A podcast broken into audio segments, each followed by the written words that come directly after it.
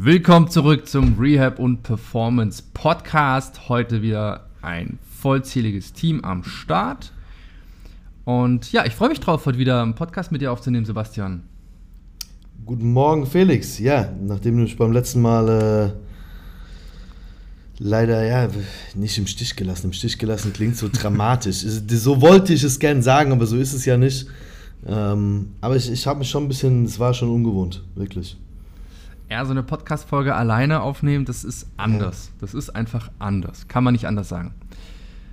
Okay, äh, heute gibt es ja eine kleine Besonderheit, nämlich du weißt ja gar nicht, was heute das Thema ist. Ich dachte mir heute, ich überrasche den Sebastian mal. Äh, ich habe ein paar Fragen vorbereitet, ein äh, größeres Thema vorbereitet und ja, ich würde sagen, mit lang schnacken. Du hast was vorbereitet, also so richtig was vorbereitet. Ich habe ein richtiges Thema vorbereitet. Okay, mit, mit Fragen und allem drum und dran und ich habe keine Ahnung. Also so ein größeres Thema, über das wir uns ein bisschen auslassen okay, können, okay, okay, äh, wo wir einfach ein bisschen austauschen und mhm. so ein paar kleinere Fragen an dich, mhm. die ich auf Social Media aufgeschnappt habe und auch sehr spannend finde, sowas einfach ja. mal über sowas nachzudenken. Sehr gut, dann äh, let's go. Ich bin, ich bin, wirklich ein bisschen aufgeregt so. ist, hast du schon mal ein Blind Date? Nee. Ich auch nicht, aber ich, so stelle es mir ein bisschen vor. okay, okay. Und zwar, das Thema hat sich daher ergeben, da wir gestern noch kurz telefoniert hatten und du mir von deinen Kunden mit der Iliopsoas-Tendinopathie erzählt hast. Ja. Und ähm, um die Spannung mal ein bisschen rauszunehmen, ich fand es sehr spannend, heute mal über Leistenbeschwerden zu sprechen. Oh ja.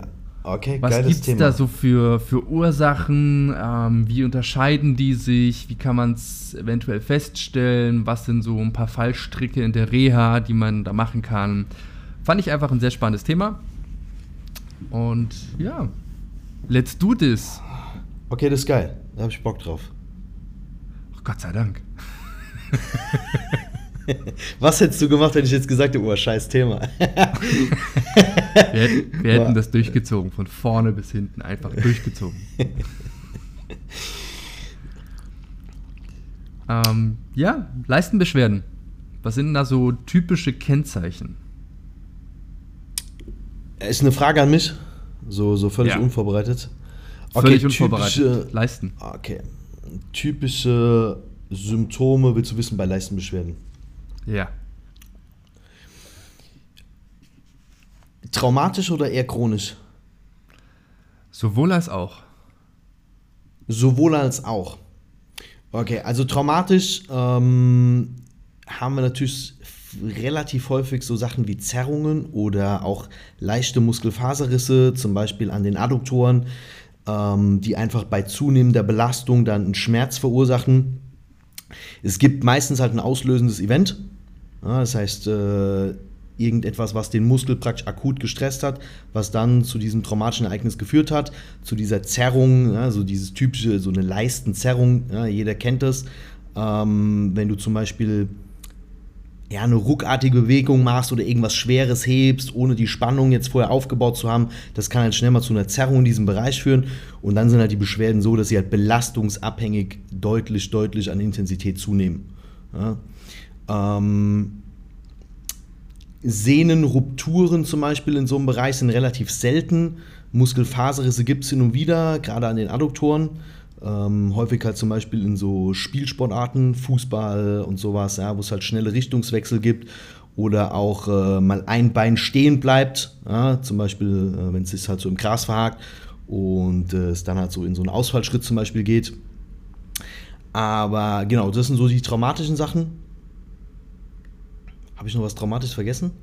Kapsel, Kapselrupturen, aber auch an der Hüfte relativ selten. Seltener nicht so häufige wie jetzt zum Beispiel an der Schulter. Ähm ja, chronisch, boah, was haben wir da? Es fängt an mit so einem, was ist eines der häufigsten Symptome? Klicken in der Hüfte. Klicken in der Hüfte, vor allem bei Klicken in der Hüfte, aber auch bei Labrum-Beschwerden kann es auch auftreten. Ja, erstmal an der Stelle auch ein Klicken als Symptom kann schmerzfrei und völlig unbedenklich sein. Kann aber auch, wenn es halt mit anderen Symptomen oder äh, anderen Gegebenheiten äh, zusammenkommt, auf eine Pathologie wie halt zum Beispiel ein Hip Impingement hinweisen. Ja, also das würde ich mal so als das häufigste Symptom nehmen. Wie gesagt, bei den allermeisten völlig unproblematisch, auch schmerzfrei. Ähm, bei einigen wenigen, wenn es halt auch gerade in diese, in diese altersrelevante Gruppe passt, Hip Impingement sind wir bei jungen Männern, typischerweise 25 bis 35, dann noch Schmerzen, vielleicht bei tiefer Hüftflexion, wie jetzt zum Beispiel in der Kniebeuge, wenn das zusammenkommt, könnte es hinweisen auf ein Hip Impingement. Ähm, was ist ein weiteres Symptom? Ein Schmerz in der Leiste? Deswegen der Name Leistenbeschwerden. Ja. Ich Fuchs, ich Fuchs. Ja, du Fuchs. Ähm, bei dem Schmerz ist halt sehr, sehr wichtig, wo ist die Lokalisation. Also wir können da so ein bisschen entscheiden, also unterscheiden zwischen eher medial betont, also zum Beispiel Adduktoren hoch bis in etwa Schambein, und eher lateral, zum Beispiel außen Richtung äh, großer Trochanter, also Oberschenkelkopf, äh, was wir zum Beispiel halt bei einer Teniopathie des Gluteus medius haben. Ja, an der Stelle äh, grätsche ich direkt mal rein, um beim Fußball-Metaphern ja. zu bleiben. Ach, heute läuft es einfach. Ähm, es gibt ja so ein paar Pathologien, die können ja auch so klassische Symptome von Impingement ähm, einfach äh, imitieren. Ja. Ähm, zum Beispiel Hüftdysplasie, dies, das ist ja häufig lange Zeit einfach unentdeckt. Ähm, typisch sind so eurasische Frauen mit so einer recht flachen Hüftpfanne. Und das kann ja theoretisch alle Symptome imitieren von anderen Beschwerden. Also so Beschwerden in der Leiste, ähm, gluteale Tendinopathie an der Außenseite, kann aber auch Richtung Gesäß im Piriformis-Bereich die Beschwerden auslösen und dadurch häufig halt sehr lange unentdeckt. Leider ja, Gottes. Also da müssen wir auch unterscheiden. Halt einmal, du hast ja gefragt nach Symptomen, ähm, die jetzt auf Leistenbeschwerden hinweisen. Also klicken auf jeden Fall kann ein Symptom mhm. sein, sehr, sehr häufig, was wirklich häufig asymptomatisch einfach auch ist, weil keine begleitenden Schmerzen, keine positiven Testergebnisse bei orthopädischen Tests mit einhergehen. Dann halt Leistenschmerzen. Und da müssen wir wieder unterscheiden, Leistenschmerzen, die wirklich in der Leiste entstehen, durch jetzt zum Beispiel ah, eine chronische Überlastung der Adduktoren, was dann zu einer Schambeinentzündung führen kann. Oder zum Beispiel, du hast am Anfang gesagt, eine Teniopathie des Iliopsoas, was auch einen Leistenschmerz, ähm, einen Ruheschmerz auslöst, hin zu den Beschwerden, die in die Leiste ausstrahlen. Zum Beispiel haben, haben wir diverse ähm, myofasziale Geschichten im unteren Rücken, die in die Leiste ausstrahlen können. Quadratus lumborum kann in die Leiste ausstrahlen. Ja? Auch ein ISG-Problem kann theoretisch in die Leiste ausstrahlen. Ist seltener, strahlt meistens in den hinteren Oberschenkel aus, kann aber auch auf die Vorderseite Richtung Leiste und Oberschenkel ausstrahlen. Ja, das ist genau das ist ja das Thema, warum das für Betroffene häufig so schwierig ist oder auch für ähm, Practitioner wie uns, um wir einzuschätzen, was ist denn jetzt das Problem an sich. Ähm, weil ja Leistenbeschwerden bei sehr, sehr vielen verschiedenen Pathologien auftreten können. Ja. Genau, also wir hatten jetzt so akute Geschichten, äh, Leistenzerrungen, Muskelfaserrisse, äh, bis hin zu Rupturen, die sehr akut auftreten durch Überlastung oder halt schnelle Richtungswechsel. Ähm, Nerdfact, am häufigsten betroffen Adductor longus dabei und verschiedene Anführungszeichen schwerwiegendere Pathologien, äh, sowas wie im Hüftimpingement, wo halt auch so ein Klicken mit einhergehen kann, ähm, Dysplasie, häufig lange unerkannt. Äh, darüber hinaus, neben Leistbeschwerden, findet man da häufig eine übertriebene Beweglichkeit in dem Gelenk. Ähm, was hat man noch? Gluteale Tendinopathie, aber eher an der Außenseite. Das würde ich jetzt nicht in die Richtung Leistenbeschwerden. Er kann ausstrahlen nach innen. Kann ah, okay. schon ausstrahlen nach medial. Okay, das habe ich tatsächlich auch noch nicht gewusst. Kommt ähm, bei fortgeschrittenen glutealen Tendinopathien, dadurch, dass halt auch die Beinachse ähm, so stark nach innen rotiert, oft halt einfach dadurch, dass der Gluteus medius halt deutlich abgeschwächt ist, gibt es einmal ähm, die Möglichkeit, dass es wirklich direkt in die Leiste ausstrahlt, aber auch die Möglichkeit, dass einfach die Adduktoren dadurch überlastet sind. Good point, good point. Ja, also das muss man ja mal gucken. Zum Beispiel ähm, viele Kunden kommen ja zum Beispiel mit diesem typischen Adductor-Related Groin Pain, also ähm, ein Schmerz an der medialen Seite äh, des Oberschenkels Richtung Adduktoren, der dann entweder äh, so, so im oberen Muskel Bauches oder sogar hochzieht bis in den sehnigen Anteil, ähm, also Richtung Schambein. Jetzt hast du eben gesagt, da muss man einmal wieder unterscheiden. Gab es ein traumatisches Ereignis, Adduktor longus zum Beispiel, halt häufig ähm, betroffen von so Muskelzerrungen, Muskelfaserrissen oder auch ähm, Sehnenrupturen. Oder ist es eher etwas, was in die chronische Richtung geht? So, und wenn wir dann zum Beispiel jetzt einen dauerhaft hypertonen Adduktor oder eine dauerhaft hypertone Adduktorengruppe haben, wir gehen mal gar nicht auf einen spezifischen Adduktor, sondern die, die Adduktorengruppe ist dauerhaft hyperton, ohne ein traumatisches Ereignis, dann ist ja die Frage, warum ist sie dauerhaft hyperton?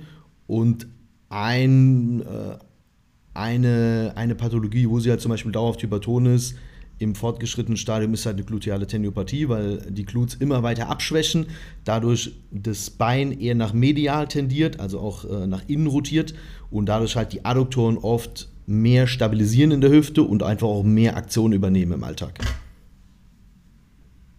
Sehr geil.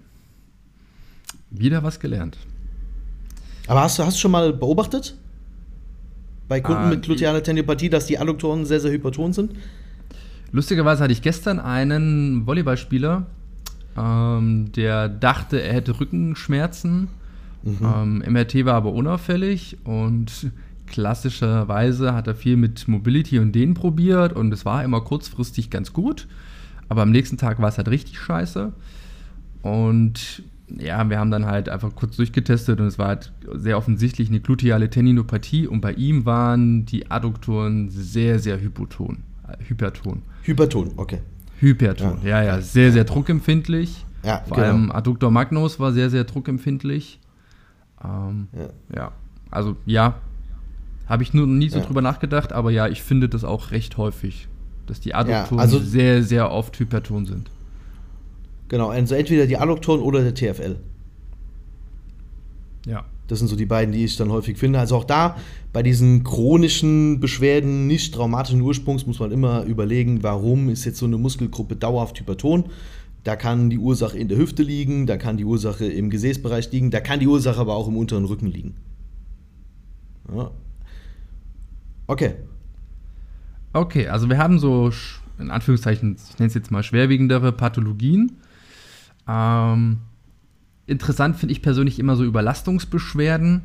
Da hatten wir zum einen die Iliopsoas-Tendinopathie. Da können wir gleich noch drau genauer drauf eingehen. Und ich habe noch ein Syndrom, was ich selber habe, was aber völlig symptomfrei ist. Ähm, ich weiß aber, dass von einigen Kunden das manchmal so ein bisschen Sorgen machen kann. Und das ist diese Snapping Hip. Mhm. Ähm, diese Internal Snapping Hip gibt es ja zwei Arten: External Snapping Hip und Internal Snapping Hip. Wenn dann die Iliopsoas-Szene über den Trorantor minor schnipst und das halt so ein richtig tiefes Klonk-Geräusch machen kann.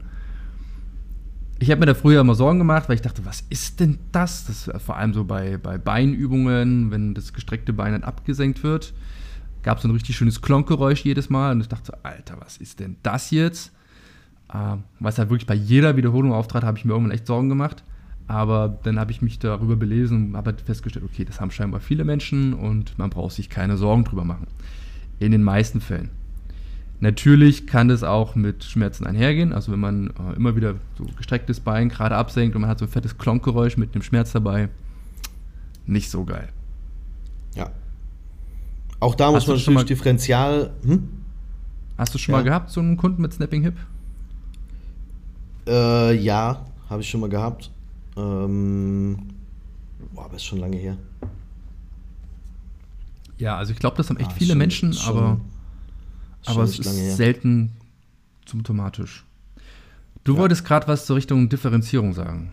Ja, man muss natürlich differentialdiagnostisch bei diesem Klicken in der Hüfte halt zum Beispiel eine Labrum-Läsion abklären. Ja, weil also Labrum praktisch das Einreißen der Gelenklippe, äh, hatten wir vorhin schon mal kurz angerissen bei dem Klickgeräusch, ja, also ein, ein, Klicken als eines der Hauptsymptome zum Beispiel in der Hüfte kann von einer Labrumläsion kommen. Das ist praktisch dann, wenn durch ein traumatisches Ereignis oder durch Degeneration diese Gelenklippe ähm, an der Hüfte praktisch einreißt und das kann dann, je nachdem, wo sich dann dieses, dieses abgerissene, gelöste Teil in dem Gelenkspalt reinbewegt, zu einem Klickgeräusch oder zu einem Schnappen führen. Ähm, jetzt haben wir schon vom Iliopsoas gesprochen, dass die Sehne manchmal so schnappen kann und dann so ein fettes Klonkgeräusch kommt.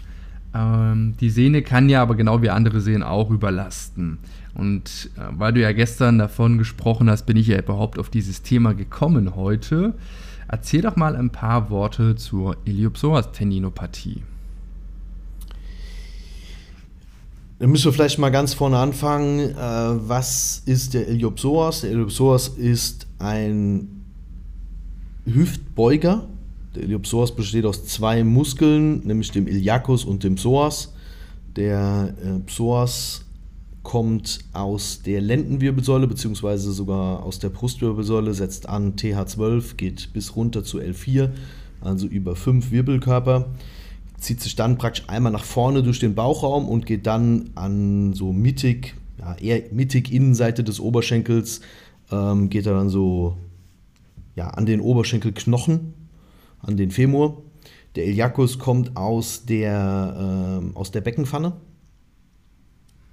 Also zieht aus dem Ilium raus, da kann man es praktisch so vorstellen, der kleidet das Ilium, äh, die Beckenschaufel von innen aus und zieht dann ähnlich wie der Psoas äh, mittig bis medial ähm, auf den Oberschenkel. Die beiden bilden den Iliopsoas als Haupthüftbeuger. Es gibt aber noch zwei weitere Hüftbeuger, ähm, einmal den TFL und den Rectus femoris, also den Hauptmuskel des Quadrizeps, der mittig verläuft und dann äh, unten in Richtung äh, Patella praktisch über die Kniescheibe zieht. Auch der kann neben der Kniestreckung eine Hüftbeugung machen. Das heißt, wir haben vier Hüftbeuger, Iliopsoas, bestehend aus Psoas iliacus, TFL und Rectus femoris. Und es kann bei dem Iliopsoas zu einer Teniopathie kommen. Das heißt, der, der, der Ansatz, ist der Ansatz, ne? Das ist der Ansatz. Ist der Ansatz. Der Ansatz äh, kann überlasten, zum Beispiel durch so repetitive Wiederholungen einer bestimmten Bewegung. Äh, wir hatten es gestern zum Beispiel kurz, was sind so Bewegungen? Zum Beispiel ähm, Radfahren mit Klicks. Ja, weil durch die Klicks ziehe ich das Pedal praktisch wieder hoch und drücke weniger. Und ähm, auch andere, ich habe auch ah, ganz, ganz, ganz selten mal einen Kraftsportler ähm, mit Iliopsoas-Tendinopathie, die halt sehr, sehr viel squatten oder ein hohes Squat-Volumen gehabt haben in der Vergangenheit. Was hast du noch so an Kunden mit Iliopsoas oder ist dir noch irgendwas bekannt an Sportarten, was, wo eine Iliopsoas-Tendinopathie häufiger vorkommt?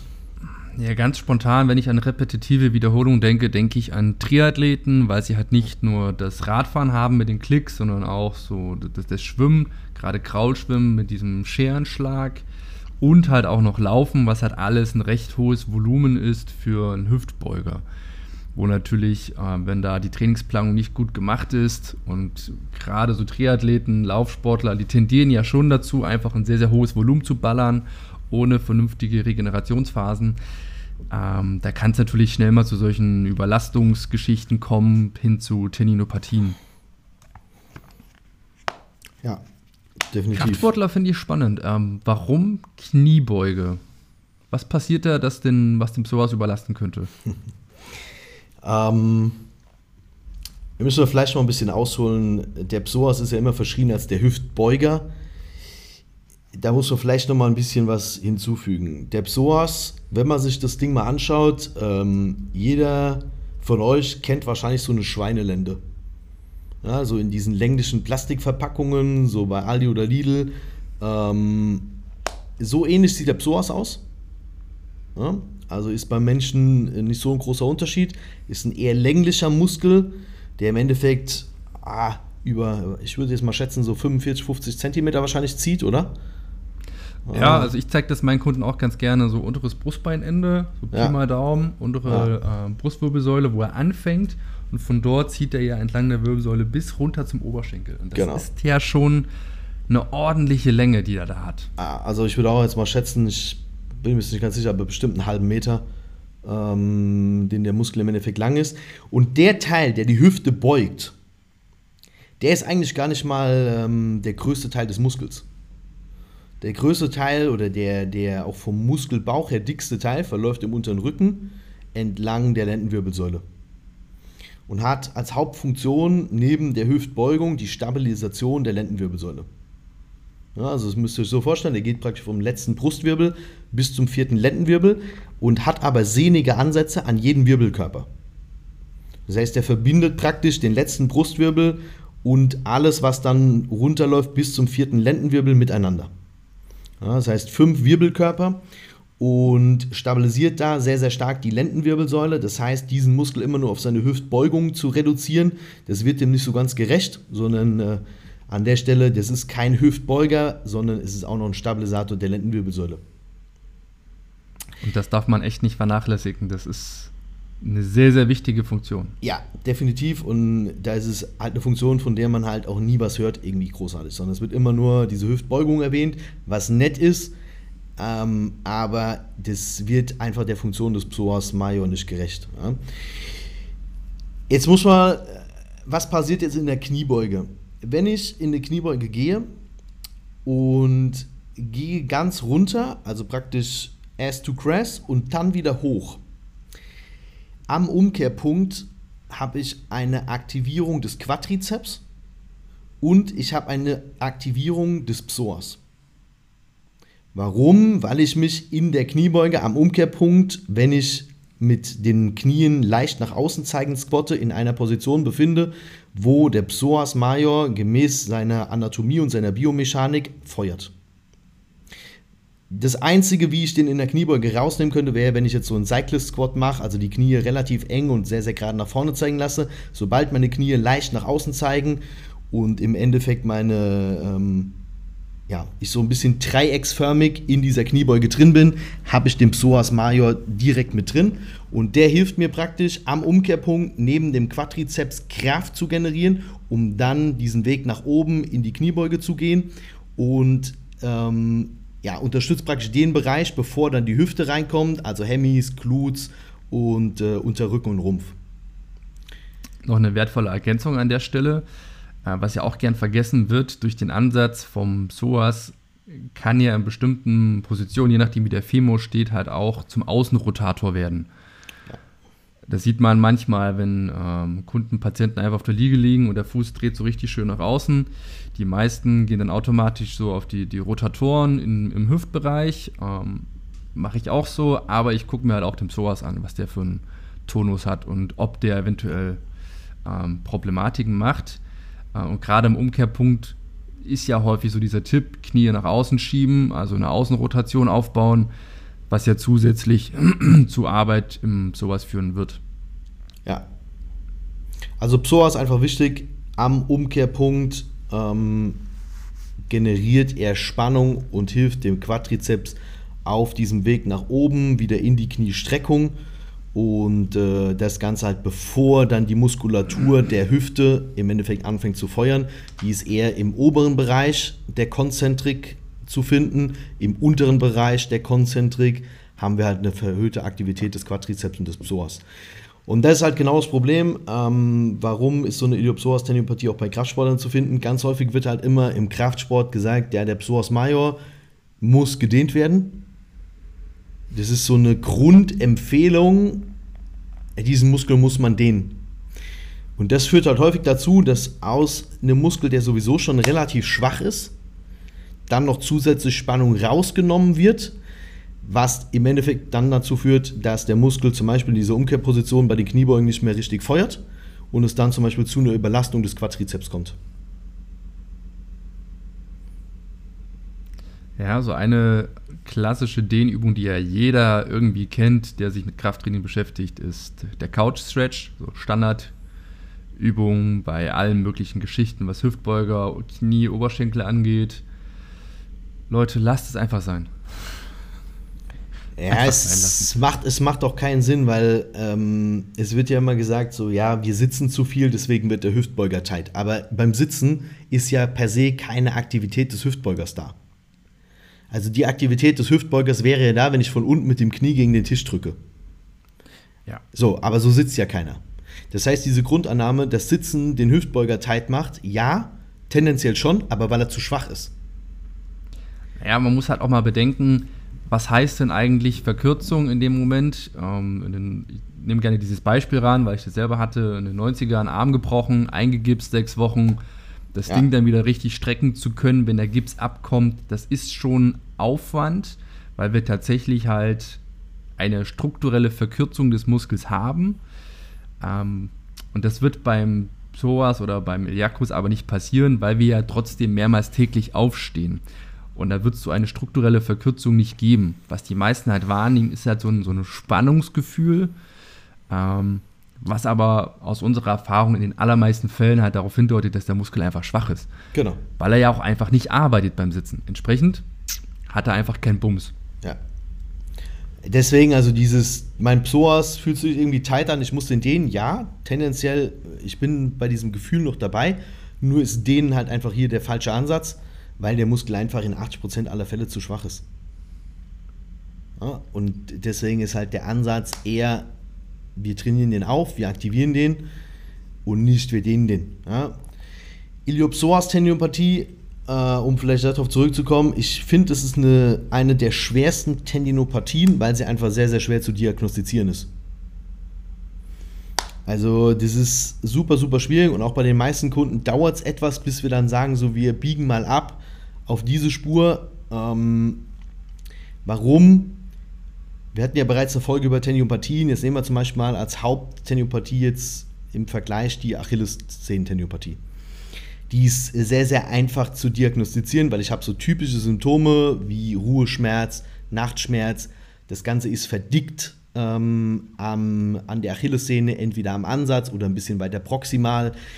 Ähm, ist, auch die Symptomatik beim Sport ist relativ oder bei Belastung ist relativ ähm, gut zu erkennen. Ich habe einen Anlaufschmerz, ich habe bei Belastung dann keinen oder ganz, ganz wenig Schmerz und dieser Schmerz nimmt dann nach der Belastung in Ruhe wieder stark zu.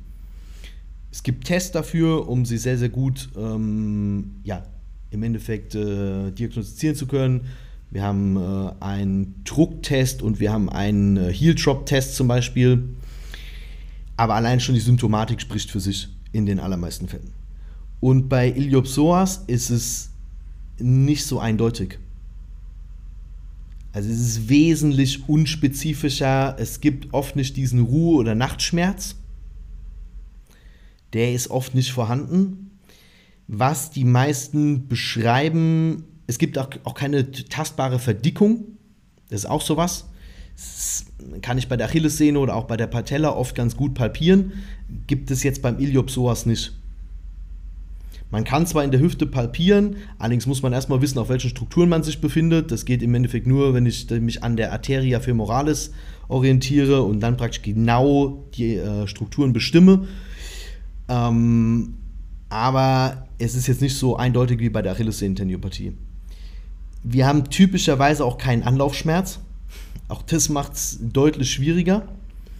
Ähm, also es fehlt eigentlich relativ viel von dieser klassischen Symptomatik. Was die meisten meiner Kunden jetzt beschrieben haben, ist, dass sich die Hüfte dauerhaft tight, also eng anfühlt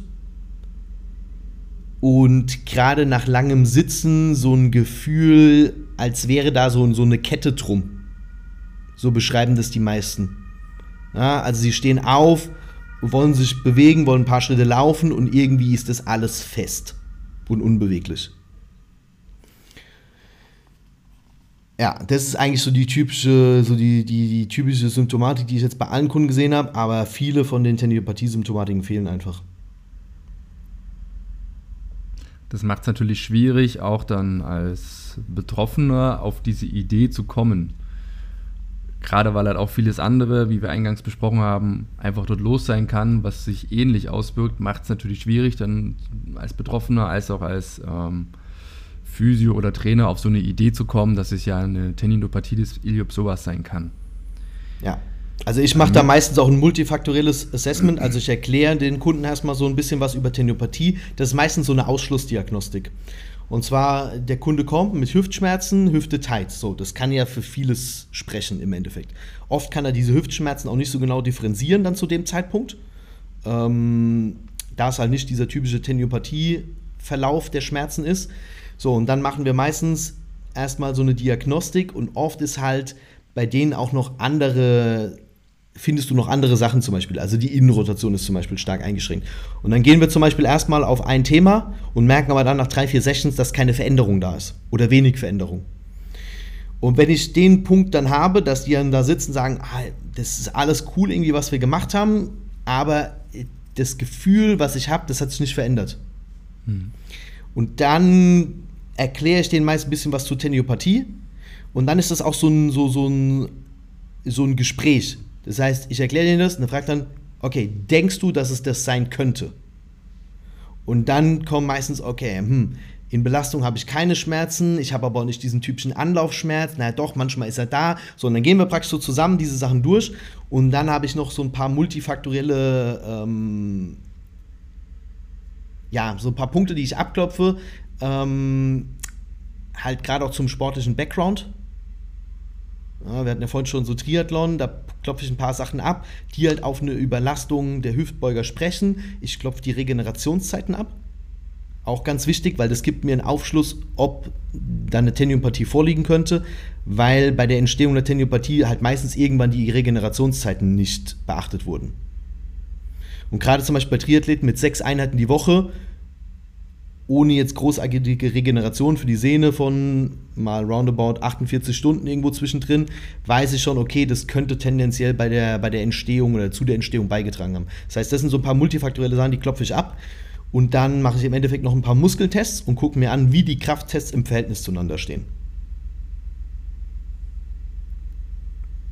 Also ist nicht, ist, ist nicht so einfach. Dazu. Sind wirklich so sechs bis zehn Punkte, die ich dann durchgehe. Und dann am Schluss sagen wir halt, okay, das spricht für eine Tendinopathie. Lass uns jetzt mal für drei, vier Sessions diesen Weg gehen und gucken, ob wir dann eine Verbesserung bekommen.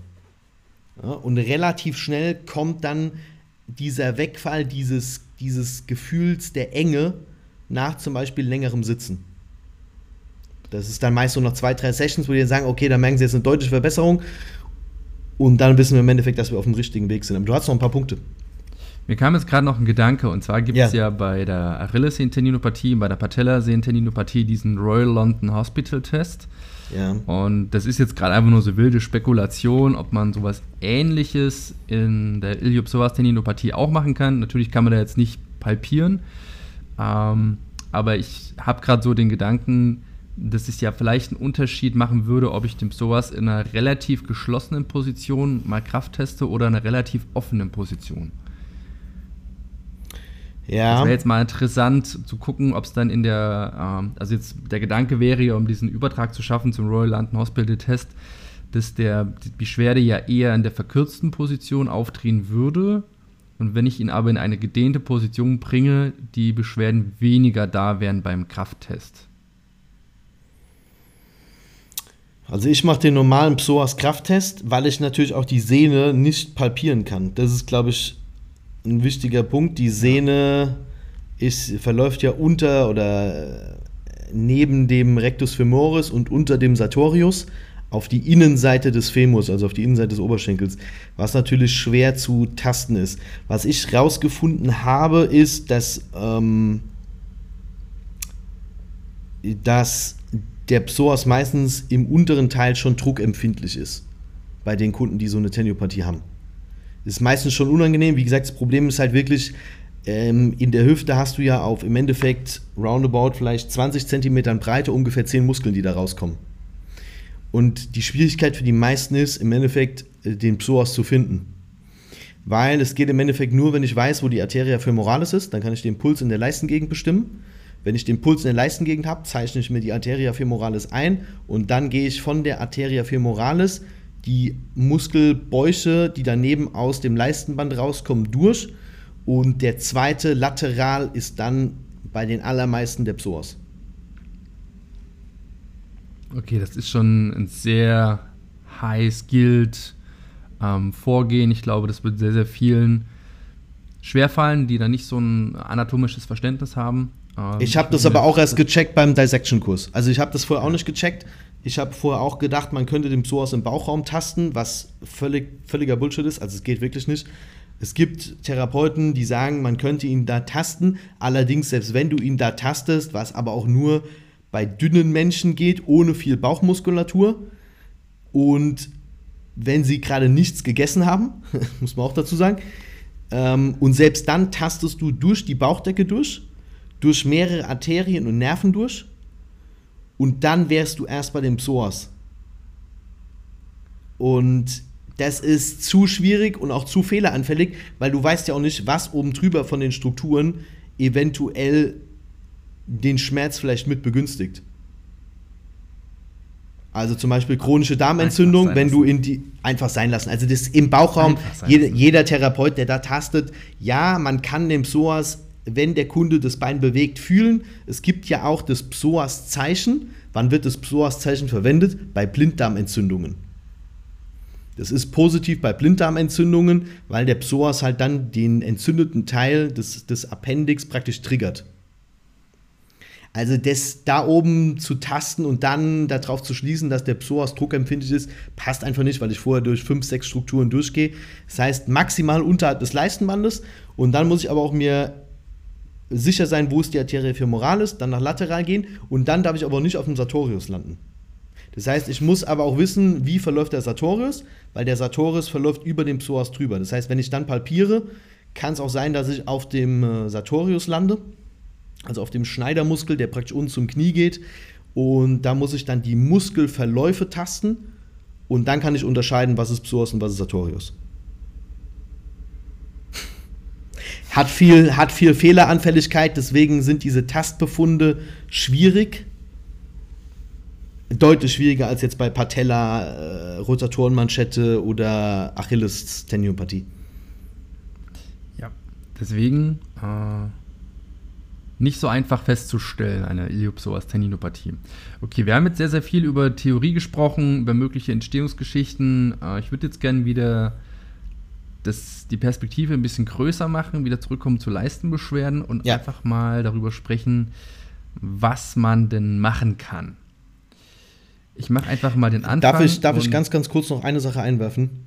Natürlich. Äh, was man natürlich auch nie vergessen darf, bei, wir haben jetzt nur über muskuläre Beschwerden, chronisch, traumatisch, Tendinopathien gesprochen. Was man aber auch nie vergessen darf, es gibt äh, natürlich in dem Bereich noch äh, sehr, sehr viele andere Pathologien, die man natürlich auch, wenn diese Schmerzen nicht besser werden, ausschließen muss. Hernien zum Beispiel, also Leistenhernien, also Durchbrüche praktisch, zum Beispiel durch das Bauchfell, die sich dann in die Leiste rein verschieben ähm, die muss man auf jeden Fall berücksichtigen. Ähm, es gibt andere Pathologien des Bauchraums, die halt in die Leiste ausstrahlen können.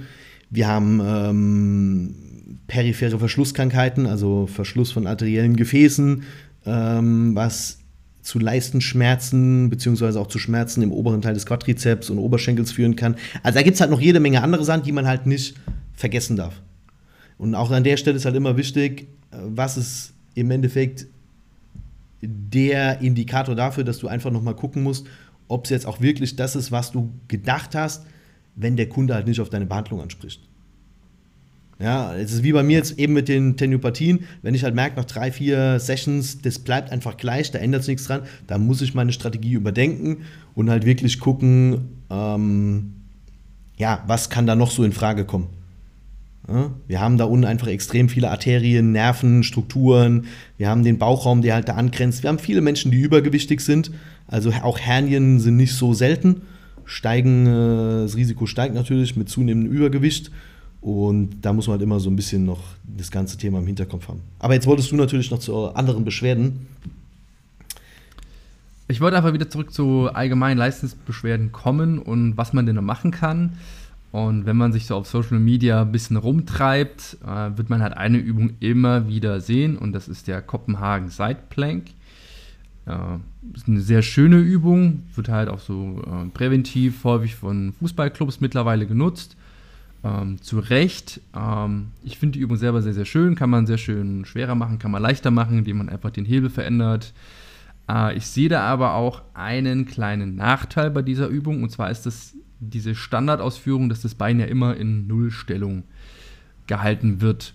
Aber wenn wir uns die Anatomie oder die Biomechanik von den Adduktoren anschauen, dann wissen wir auch, je nachdem, wie das Bein steht, mehr Flexion, mehr Extension, haben die Adduktoren ja auch ähm, eine hüftbeugende oder eine hüftstreckende äh, Wirkung. Und entsprechend darf man halt auch in der Reha dann solche Funktionen auch mit berücksichtigen. Also je nachdem, wie ich mein Bein halt stelle, dass ich das nicht immer nur in der Neutralstellung halte, sondern auch mal mehr in der Beugung arbeite, mehr mehr in der Hüftstreckung arbeite, um halt auch ähm, die anderen Funktionen von den Adduktoren mit zu berücksichtigen. Und das muss ja auch gar nicht so kompliziert sein, dass ich mir dann jetzt irgendwelche abgefahrenen Übungen ausdenke, sondern zum Beispiel diesen Kopenhagen Seitplink dynamischer ausführe. Das Bein ist halt oben und ich bewege halt nicht das Bein als äh, Punktum mobile, sondern habe halt das Knie oder das Bein oben auf der Bank als Punktum fixum und bewege halt meinen Oberkörper als Punktum mobile um das Bein drumherum. Und so könnte ich ohne Probleme auch die anderen Anteile von den Adduktoren trainieren, beziehungsweise die anderen Funktionen, um halt ein vollständigeres Training zu bekommen. Das mal so direkt als erster Gedanke. Und der zweite Gedanke dazu wäre, um diesen Kopenhagen Sideplank bzw. das Adduktorentraining ein bisschen ähm, umfassender zu gestalten. Beim Kopenhagen Seitblink habe ich ja meistens so diese die, die Beinachse bereits in der Adduktion, also in einer verkürzten Position. Ähm, wenn wir jetzt aber mal den Übertrag zum Spielsport schaffen, wann passieren denn die meisten Muskelzerrungen? Wahrscheinlich, wenn das Bein eher abduziert ist und der Muskel auf Länge.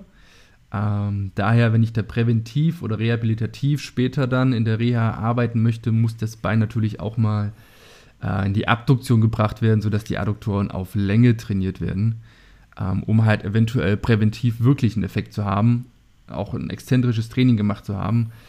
Spontan denke ich da so an ähm, Cossack Squats oder ähm, der einzig sinnvolle Verwendung von einer Adduktorenmaschine, da bisschen Konditionierung drauf zu bringen in, äh, einer größeren Range. Äh, ich glaube, das wäre der einzige Grund, warum ich mir so eine Adduktorenmaschine ins Studio stellen würde. Um einfach dieses Ding zu konditionieren. Aber ja, nimmt halt auch viel Platz weg. Kann man auch sein lassen. Das sind so meine Gedanken zur Reha. Sebastian, hast du noch Ergänzungen dazu? Hüftbeuger auftrainieren. Ja, sowieso. Also gerade, äh, ich würde jetzt mal noch äh, auf eine andere, halt häufige Pathologie, halt gerade bei, ähm, bei jungen Männern gehen, ist halt Hüftimpingement. Ähm, Hüftimpingement, muss man vielleicht mal das sagen, ist ja schon so ein bisschen inflationär auch verwendet als Diagnose, einfach für einen Hüftschmerz, äh, der bei vielen auftritt und dann wird ein MRT gemacht und dann ja, wird da die Diagnose Hip Impingement draufgebappt das ist ja oft halt eine Seite der Medaille. Ähm, ich muss natürlich einmal gucken, passt diese Diagnose zu meiner, zu, zu der Zielgruppe, also zu der Person. Ähm, das sind halt meistens Männer, relativ jung auch, zwischen 25 und 35, die das betrifft. Meistens, das ist ein bisschen unfair an der Stelle, sind athletische junge Männer, also jetzt keine, die sich wenig bewegen, ähm, auch keine irgendwie Übergewichtigen oder so, sondern es sind wirklich junge athletische Männer, die davon primär betroffen sind. Ähm, Frauen deutlich seltener. Ich glaube, das Verhältnis ist 4 zu 1, 5 zu 1. Äh, also ist auf jeden Fall, Männer machen, machen über 80 Prozent aus, glaube ich. Bei den Hip Impingements 75 bis äh, 80 Prozent, glaube ich. Irgendwas so roundabout. Muss jetzt nochmal genau nachschauen. Ähm, und da diese Diagnose so häufig gestellt wird, halt wirklich zu gucken, okay, passt das auch wirklich zu dem Kunden, der da vor euch steht. Und was ich ganz gerne bei den Kunden am Anfang mache, ist den Hüftbeuger etwas aufzutrainieren. Weil das neben, neben halt manueller Therapie und allem anderen schafft das relativ schnell relativ viel Platz in der Hüfte. Kommt natürlich immer darauf an, was das für ein, für ein Hüftimpingement ist. Auch da gibt es Unterschiede. Haben wir da schon äh, praktisch knöcherne Neubildungen in der Hüfte, ja, die eventuell auch operativ entfernt werden müssen. Aber tendenziell ist das eine Übung, die ähm, zu so einem Superior Glide führt. Also praktisch ein, ein nach hinten oben Gleiten des äh, Oberschenkelkopfs in der Hüftpfanne. Und das verursacht oft eine deutliche Linderung der Symptome und mehr Platz in der Hüfte. Bin ja. ich absolut bei dir. Also gerade Hüftbeuger trainieren, nicht nur bei Hüftproblemen, Leistenproblemen. Ich mache tendenziell mit fast allen Kunden mittlerweile, auch bei Rückenbeschwerden, eigentlich ja. immer Hüftbeuger trainieren, ähm, weil es halt, die meisten haben dadurch auch ein stabileres Becken, stabilere Lendenwirbelsäule, was halt akut auch helfen kann, einfach dort irritierte Strukturen nicht zu triggern. Ähm, genau, und ich fange häufig auch eher in einer verkürzten Position an, also einfach zum Beispiel im Stehen, äh, Widerstandsband um die Füße, Knie hochziehen. Ähm, und gehe dann aber auch relativ früh nach zwei, drei Wochen in exzentrisches Training über, weil ja der Psoas vor allem äh, in einer Hüftstreckung das, das Hüftgelenk anterior stabilisiert auch. Ja. Und da möchte ich natürlich auch Kraft aufbauen in dieser Position und da muss man auch einfach in eine gute Position reinkommen. Hilft lustigerweise auch, wenn man eine eingeschränkte äh, Hüftstreckung hat, einfach mal dem Psoas auf Länge trainieren. Ja, ich fange manchmal im Sitzen an, im Sitzen praktisch mhm. das Knie anzuziehen. Dann, äh, ich lasse das Knie dann stehen und bringe den Unterschenkel nach innen. Da habe ich dann nochmal mehr ja. Psoas-Anteil und weniger Rectus femoris. Das ist ein kleiner, kleiner, wichtiger Fakt. Ähm, weil, wenn ich das Bein einfach nur gerade anziehe, habe ich relativ viel Rectus femoris und deutlich weniger Iliopsoas. Und erst wenn ich praktisch anfange mit dem Unterschenkel zu arbeiten und den dann nach innen zu bringen, dann bekomme ich mehr Iliopsoas-Anteil und weniger Rectus femoris. Also wenn da kommt es auch immer so ein bisschen auf das vorher Ziel. Gemacht hat, wenn man das vorher noch nie gemacht hat, ist das auch ein bisschen unangenehm. Ja, und es gibt auch, da, können wir, da kann ich vielleicht einen kleinen Hack noch einbringen. Äh, es gibt Menschen, die können den sehr, sehr schwer ansteuern. Also gerade Leute, die den jetzt zum Beispiel über Jahre hinweg gedehnt haben, ähm, die kriegen das oft selbst im Sitzen nicht hin, den wirklich anzusteuern, treffen den nicht, äh, benutzen dann dauerhaft TFL oder Rectus femoris, um die Hüftbeugung da zu stabilisieren. Und da nehme ich ganz gerne eine ganz andere Übung. Das heißt, ich gehe einmal an das andere Ende, an den Muskelursprung und mache eine Banded Cat Cow. Sehr geil. Ja, weil Sehr geile mit Idee. Banded Cat Cow bewege ich ja praktisch die Lendenwirbelsäule in Flexion und Extension. Wir haben ja vorhin gesagt, der Iliopsoas verläuft praktisch parallel äh, zur, fast zu der kompletten Lendenwirbelsäule von TH12 bis L4. Das heißt, in dem Moment, wo ich jetzt so eine, so eine Banded Cat Cow mache, habe ich den Muskel praktisch dauerhaft mit drin. Und dann gehe ich oft hin und verwende einfach die Übung und mache dann in der nächsten Session zum Beispiel mit den Kunden dann äh, eine spezifischere Iliopsoas-Übung für die Hüftbeugung. Und dann klappt es auch oft schon deutlich besser von der, von der Ansteuerung. Coole Idee, auch einfach wieder Punktum fixe und Punktum mobile wechseln. Ähm, mir fällt da auch spontan der Sit-Up ein, da wurde ja in den 2000ern verschrien, ganz schlimme Übung bei Rückenschmerzen, weil er ja hauptsächlich Hüftbeuger trainiert. Würde ja auch funktionieren in dem Sinne. Müssen wir mal ausprobieren, würde wahrscheinlich auch funktionieren. Ähm, ja, ja, doch, würde funktionieren, glaube ich. Ja, so Reverse Crunches, Sit-Ups müssten da theoretisch auch funktionieren. Ja. Einfach mal ausprobieren. Da kann natürlich ja sein, dass Sit-Up einfach schon durch das Gewicht des Oberkörpers einfach zu viel ist. Am Anfang der Reha kann natürlich ja. passieren. Ähm, aber ja, sind so ein paar Optionen, die man da machen kann. Ja, gerade bei diesem Bandit Cat Chaos, bei den Leuten, die den, oder bei den Kunden, die bei mir den Hüftbeuger schwer ansteuern können, ist oft auch auffällig, dass die die ersten paar Wiederholungen Cat Cow nur aus der BWS rausholen. Und erst wenn ich dann praktisch die BWS so ein bisschen mit der Hand blocke und anfange so auf die LWS zu tippen, kriegen sie eine bessere Ansteuerung für den Bereich. Ja, ja, ja. Hatte ich auch die Woche, diese Woche, letzte Woche eine Kundin, beim Toe Touch, Vorbeuge, Lendenwirbelsäule hatte null Bewegung. Haben wir ein bisschen Hüftbeuger aktiviert, auftrainiert und dann war bei der Vorbeugung auch deutlich mehr Spielraum möglich. Also wenn da, es, es könnte auch so manchmal ein Anzeichen sein, wenn der Hüftbeuger einfach keinen Bums hat, ähm, dass die Lendenwirbelsäule hat keine Beweglichkeit zulässt. Ja, vielleicht kannst du auch mal erklären, warum. Also was da noch so in der Lendenwirbelsäule passiert, das ist ja oft ganz interessant. Du hattest es ja eingangs gesagt, als du ein bisschen über die Anatomie des Psoas gesprochen hast, der stabilisiert ja diese komplette Lendenwirbelsäule, also setzt ja an jeden, in jeder Bandscheibe, in den Wirbelkörper setzt ja die, der, der Hüftbeuger an, also der, der Psoas. Ähm, und wenn der angespannt wird, würde ja tendenziell so eine Flexion passieren in der Lendenwirbelsäule.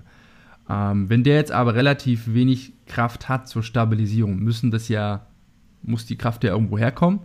Und ähm, häufig finde ich es bei Kunden, dass dann der Quadratus lumborum recht tight ist, wenn der Hüftbeuger nicht so gut angesteuert werden kann. Und der QL hat ja im Gegensatz zum Psoas eher eine extensorische Wirkung in der Lendenwirbelsäule. Und entsprechend, wenn der halt einen sehr hohen Tonus hat, würde dann auch keine Beugung zugelassen werden können. Exakt.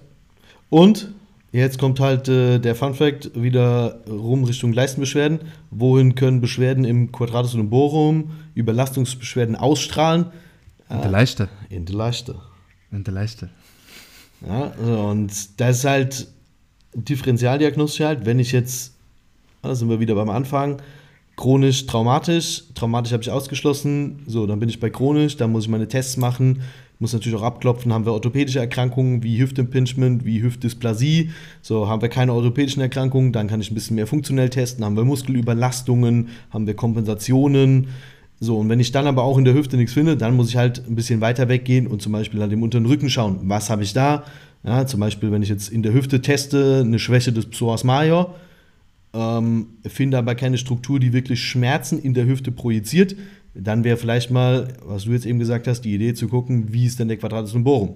Ja, ist der Hüftbeuger generell so schwach, dass wir dadurch vielleicht ähm, eine Kompensation des Quadratus lumborum haben? der dann so viel Tonus hat, dass er im Endeffekt über die Zeit dann auch wieder Hüftbeschwerden auslösen kann, beziehungsweise in die Leistengegend ausstrahlt. Okay, das war an der Stelle auch gleich eine sehr, sehr schöne Zusammenfassung des ganzen, äh, der letzten 50 Minuten. Äh, also ihr seht, Leistenbeschwerden können sehr, sehr komplex sein, um da auf den richtigen Trichter zu kommen. Ähm, vielleicht haben wir Lust, irgendwann ein Paar 2 zu machen dafür um es einfach noch ein bisschen detaillierter zu machen, die einzelnen Bilder mal auseinanderzunehmen.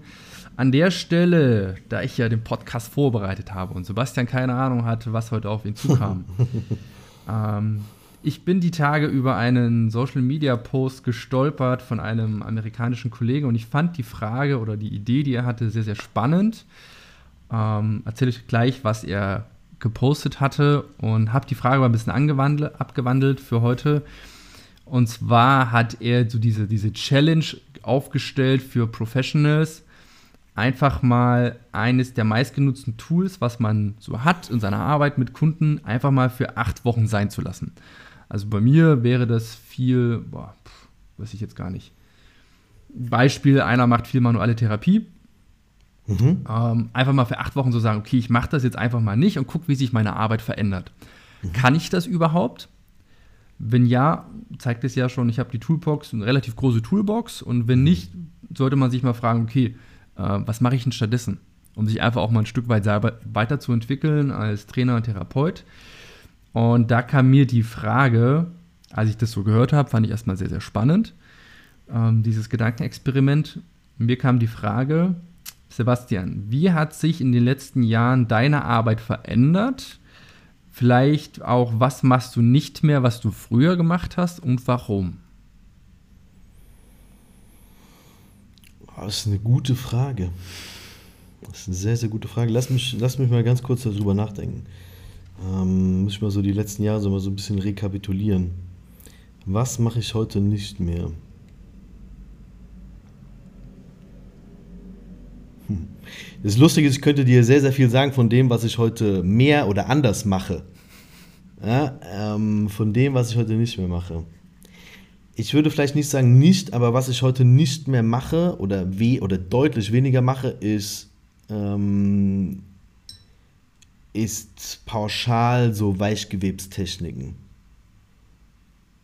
Also, das habe ich früher, ähm, ich hatte das letzte mit einem Kunden mal das Gespräch, das ist ganz lustig, so Leute, die halt von Tag 1 bei mir sind, gibt es nicht viele von, aber es gibt einige, die kommen halt immer mal wieder. Und da hatte ich wirklich einen Kunden da und der hat dann so ein bisschen vorwurfsvoll gesagt, so, du fasst mich ja gar nicht mehr an. Und da musste ich erstmal so ein bisschen lachen. Ähm, und dann habe ich auch so darüber nachgedacht, was hat sich verändert. Und es ist wirklich so, ich fasse den Kunden in der Behandlung für so manuelle Technik nicht mehr so viel an. Das habe ich früher deutlich mehr gemacht. Also ich habe deutlich mehr so ART, also Active Release Sachen gemacht. Ich habe auch hin und wieder mal so Bindegewebs Sachen gemacht, also sogar eher so in Richtung Massage, was ich heute fast gar nicht mehr mache. Ähm, was heißt Massage? Massage ein bisschen falsch, aber so, so ein bisschen intensivere Weichgewebstechniken. Ähm, das mache ich deutlich seltener. Das mache ich deutlich seltener, aber auch einfach, weil ich davon Effizienz so ein bisschen geprägt bin. Es dauert einfach zu lange. Das ist das Problem. Es dauert halt sehr, sehr, sehr lange. Deswegen bin ich wahrscheinlich auch so ein großer Freund von Tri-Needling zum Leid einiger meiner Kunden, ähm, weil es halt einfach deutlich schneller geht. Also wenn ich mir überlege, ich habe zum Beispiel früher so ein Vastus lateralis. War zum Beispiel früher ein Muskel, den ich relativ oft manuell behandelt habe, weil er halt bei vielen von meinen Kunden sehr, sehr hyperton ist ähm, und halt auch andere Muskeln zum Beispiel einfach ausgebremst hat. Und ich erinnere mich noch früher, ich habe dann da mit Tools gearbeitet, mit so Fett-Tools, Faszien-Tools. Ich habe das Ding manuell aufgemacht. Es war im Endeffekt eine Riesenarbeit. Du warst zehn Minuten, Viertelstunde nur mit einem Muskel beschäftigt. Das mache ich halt heute in drei Minuten. Also da ist es auch eher so dieser Effizienzgedanke. Ja, also das würde ich sagen, das mache ich deutlich, deutlich weniger, nicht gar nicht mehr, aber deutlich, deutlich weniger. Was ich heute oft, oft mache, ist zum Beispiel, ich nutze so ART, also so Active Release Techniken zur Diagnose. Also gar nicht mehr in der Behandlung, sondern mehr um zu gucken, was passiert jetzt, wenn ich aus einem Muskel kurzfristig Tonus rausnehme, beziehungsweise da halt ähm, so die Mind-Muscle-Connection verändere, geht dann eine Funktion, die vorher nicht gegangen ist, besser. Das habe ich mir tatsächlich auch von dir abgeschaut. Das mache ja. ich mittlerweile auch recht häufig. Ja, und das ist was, das ist fast wertvoller als das Ding in der Praxis durchzukneten. Weil gerade, es gibt ja immer so Fälle, äh, da hatten wir es ja auch mal drüber, wo du dir nicht sicher bist. Du weißt jetzt nicht, hängt es jetzt an Struktur A, an Struktur B oder ist es dann doch Struktur C, die dann hyperton ist und die anderen ausbremst. Und um das einfach mal zu untersuchen, neben den Muskeltests, kann ich halt einfach mal kurz so eine manuelle Technik machen. Da bietet sich halt ART an, weil ART halt im Endeffekt, äh, ich übe einen manuellen Reiz aus und gehe in die Bewegung rein. So, und dann mache ich mal so fünf, sechs, sieben Wiederholungen und dann gucke ich praktisch, hat sich dann die Funktion verbessert oder verändert. Und das nutze ich mittlerweile relativ viel, aber ich nutze es deutlich weniger in Behandlungen. Genauso wie ich zum Beispiel Chiropraktik manchmal zum Assessment nutze. Ja, also wenn ich zum Beispiel immer den gleichen Bereich bei einem Kunden justieren könnte, muss ich mir dann nach dem dritten, vierten Mal die Frage stellen, ob da nicht dauerhaft irgendwie eine Dysfunktion oder irgendwas anderes vorliegt. Das heißt, ich nutze das zum Beispiel relativ am Anfang der Behandlung, aber halt eher als Assessment-Tool weil ich dann zum Beispiel auch merke, wie fühlt sich ein Gelenk in der Technik an. Das heißt, ich merke einen Widerstand, ich merke, wie viel Range kriege ich daraus, ist dieser Slack, also dieser, wie sagt man, Anschlag, ist der eher hart, ist der eher weich. Ja. Erzähl du vielleicht nochmal was dazu. Du hast ja gesagt, du verwendest es auch mittlerweile.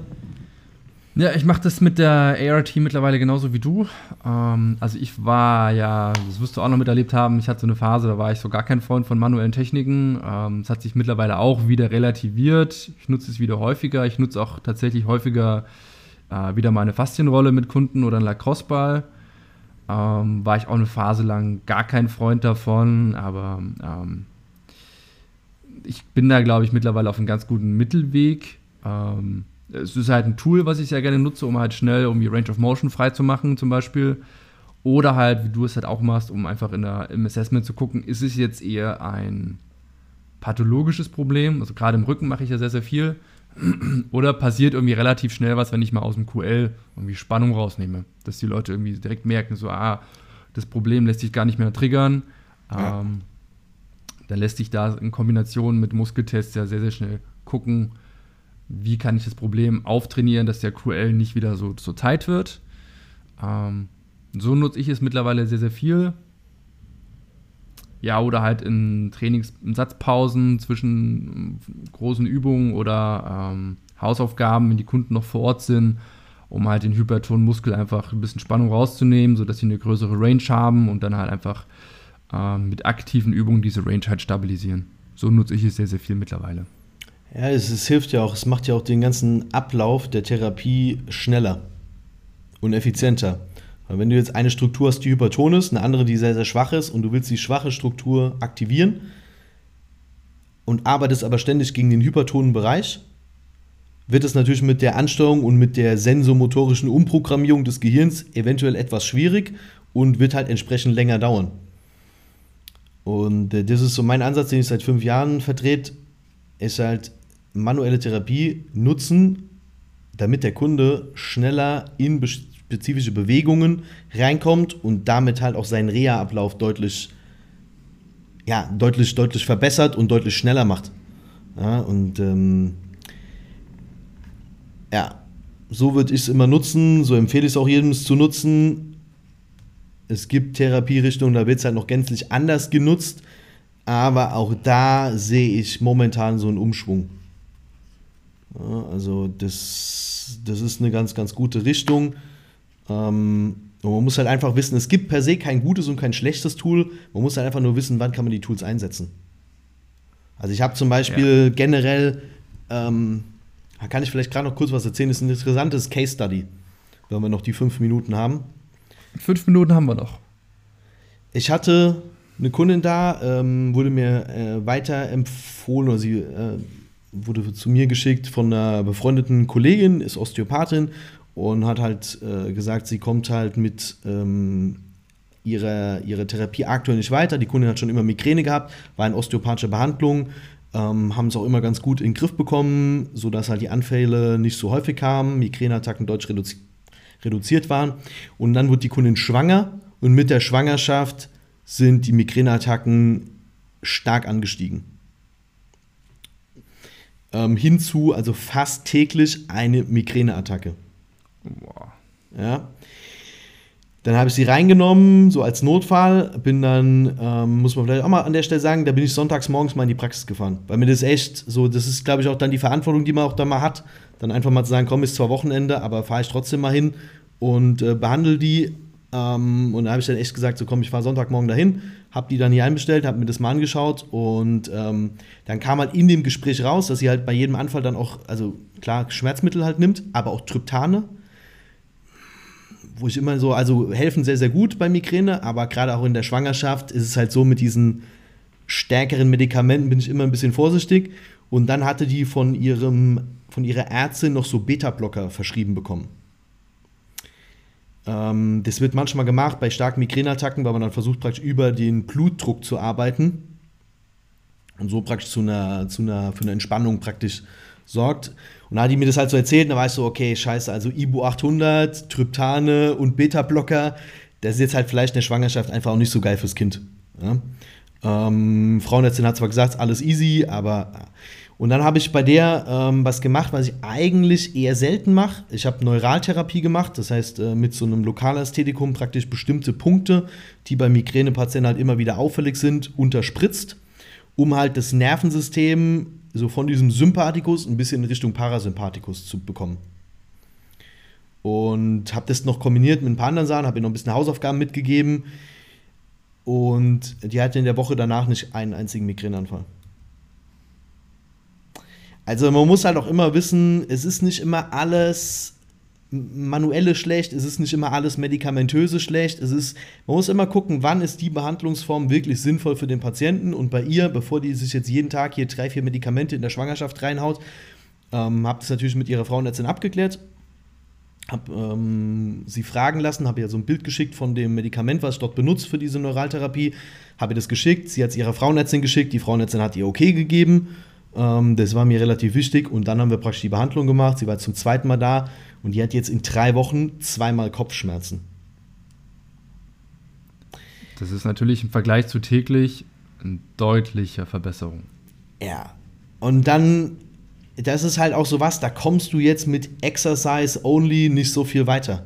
Ja, ähm, sondern da ist halt wirklich erstmal das Wichtige, dass diese Kunde halt einfach von diesem akuten Zustand ein bisschen runterkommt und wenn man Migräne verstanden hat und weiß, was sich da so im Nervensystem tut, dann ist es auch oft relativ einfach, Sachen zu finden, die das halt auch extrem nach unten schrauben.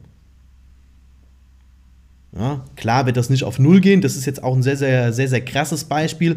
Ich habe damals nach der Behandlung zu ihr gesagt, also wenn wir jetzt von sechs bis sieben Tagen auf zwei Tage runterkommen, dann war das ein richtig guter Erfolg.